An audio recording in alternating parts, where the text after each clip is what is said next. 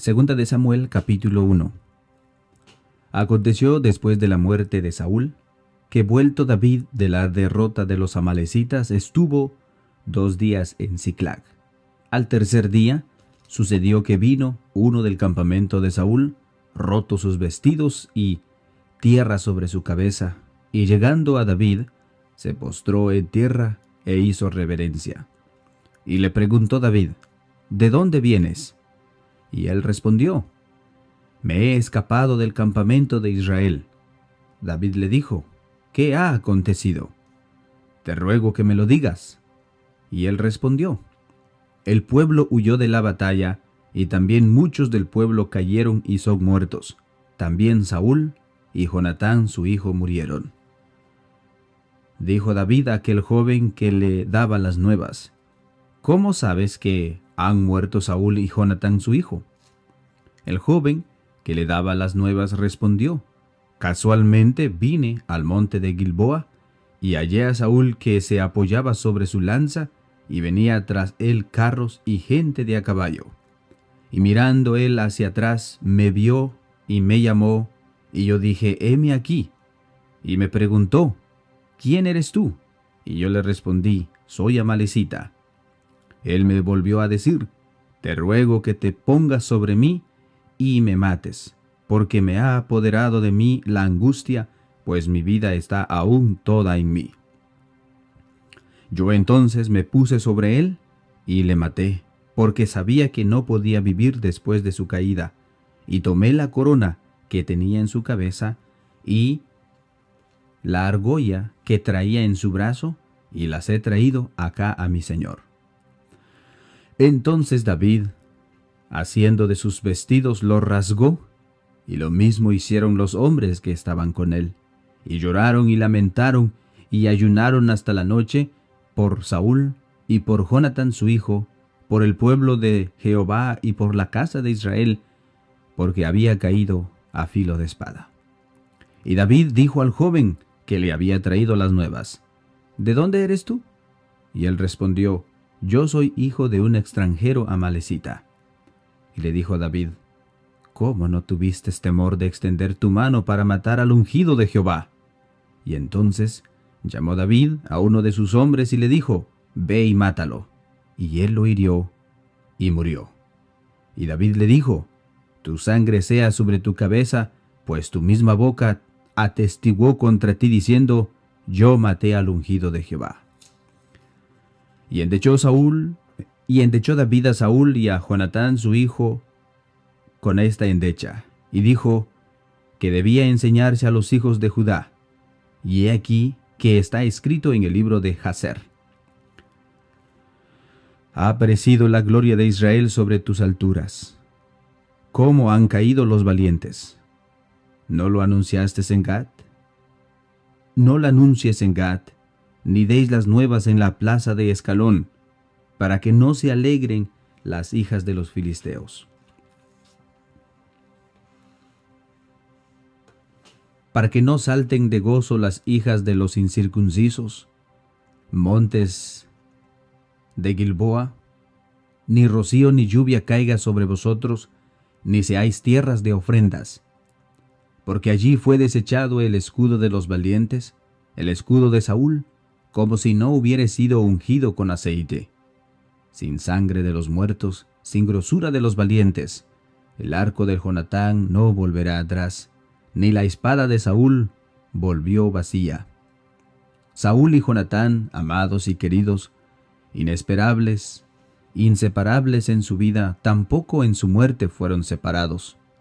Más ligera eran que águilas, más fuertes que leones. Hijas de Israel, llorad por Saúl, quien os vestía de escarlata con deleites, quien adornaba vuestras ropas con ornamento de oro cómo han caído los valientes en medio de la batalla. Jonatán, muerto en tus alturas. Angustia tengo por ti, hermano mío Jonatán, que me fuiste muy dulce. Más maravilloso fue tu amor que el amor de las mujeres.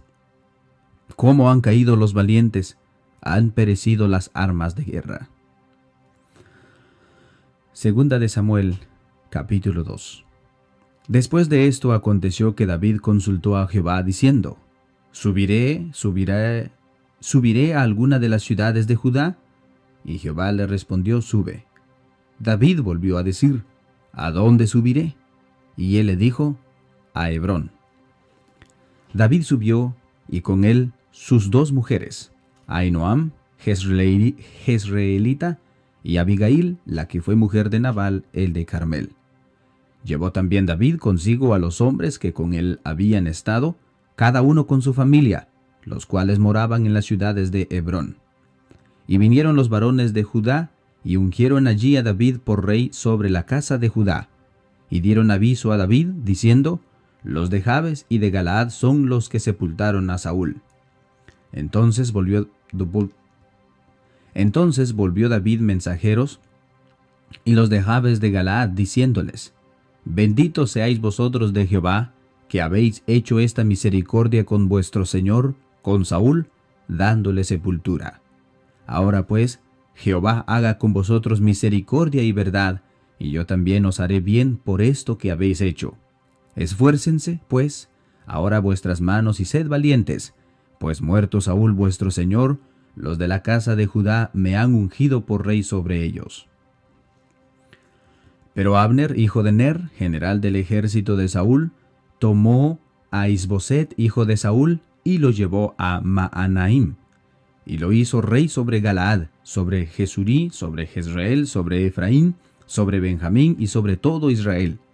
De cuarenta años era Isboset, hijo de Saúl, cuando comenzó a reinar sobre Israel, y reinó dos años. Solamente los de la casa de Judá siguieron a David y fueron el número de los días que David reinó en Hebrón sobre la casa de Judá, siete años y seis meses. Abner, hijo de Ner, salió de Maanaim y Agabaón con los siervos de Isboset, hijo de Saúl. Y Joab, hijo de Sarbia, y los siervos de David salieron y los encontró junto al estanque de Gabaón. Y se pararon los unos a un lado del estanque y los otros al otro lado y dijo Abner a Joab, Levántese ahora los jóvenes, y maniobren delante de nosotros. Y Joab respondió, Levántense. Entonces se levantaron y pasaron un número igual, doce de Benjamín por parte de Isboset, hijo de Saúl, y doce de los siervos de David. Y cada uno echó mano de la cabeza de su adversario, y metió su espada en el costado sobre su adversario, y cayeron a una, por lo que fue llamado aquel lugar el Cat Asuraim, el cual está en Gabaón. La batalla fue muy reñida aquel día. Abner y los hombres de Israel fueron vencidos por siervos de David. Estaban allí los tres hijos de Serbia, Joab, Abisaí y Asael. Este Asael era ligero de pies como una gacela del campo. Y siguió Asael tras de Abner, sin apartarse ni a diestra ni a izquierda, y miró atrás de Abner y dijo, ¿No eres tú Asael? Y él respondió, sí. Entonces Abner le dijo, Apártate a la derecha o a la izquierda, y echa mano de alguno de los hombres, y toma para ti despojos. Pero Asael no quiso apartarse de en pos de él. Y Abner volvió a decir a Asael, Apártate de en pos de mí. ¿Por qué? He de herirte hasta, hasta derribarte. ¿Cómo levantaría yo entonces mi rostro delante de Joab tu hermano? Y no queriendo él irse, lo hirió Abner con el regatón de la lanza por la quinta costilla, y le salió la lanza por la espalda, y cayó allí y murió en el mismo sitio. Y todos los que venían por aquel lugar donde Asael había caído y estaba muerto, se detenían. Mas Joab y Abisaí Siguieron a Abner y se puso el sol cuando llegaron al collado de Ama, que está delante de Guía, junto al camino del desierto de Gabaón. Y se juntaron los hijos de Benjamín en pos de Abner, formando un solo ejército, e hicieron alto en la cumbre del collado. Y Abner dio voces a Joab diciendo, ¿Consumirá la espada perpetuamente? ¿No sabes tú que el final será amargura? ¿Hasta cuándo no dirás al pueblo que se vuelva de perseguir a sus hermanos? Y Joab respondió, Vive Dios, que si no hubiese hablado, el pueblo hubiere dejado de seguir a sus hermanos desde hasta mañana. Entonces Joab tocó el cuerno, y todo el pueblo se detuvo, y no persiguió más a los de Israel, ni pelearon más. Y Abner y los suyos caminaron por el Araba toda aquella noche, y pasando al Jordán cruzaron por todo Bitrón y llegaron a Maanaim. Joab también volvió a perseguir a Abner, juntando a todo el pueblo, faltaron de los siervos de David diecinueve hombres de Asael. Mas los siervos de David hirieron de los de Benjamín y de los de Abner a trescientos sesenta hombres, los cuales murieron. Tomaron luego a Asael y lo sepultaron en el sepulcro de su padre en Belén. Y, caminan, y caminaron toda aquella noche Joab y sus hombres los lo, y les amaba Tomaron luego a Asael y lo sepultaron en el sepulcro de su padre en Belén. Y caminaron toda aquella noche Joab y sus hombres, y les amaneció en Hebrón.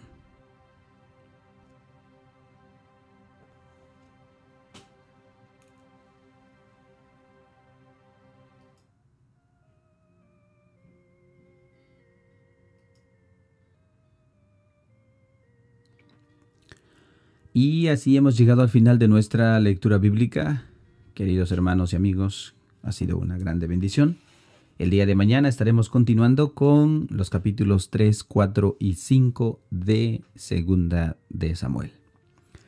Hermanos, espero que tengan todos un muy bendecido día. Paz a vosotros.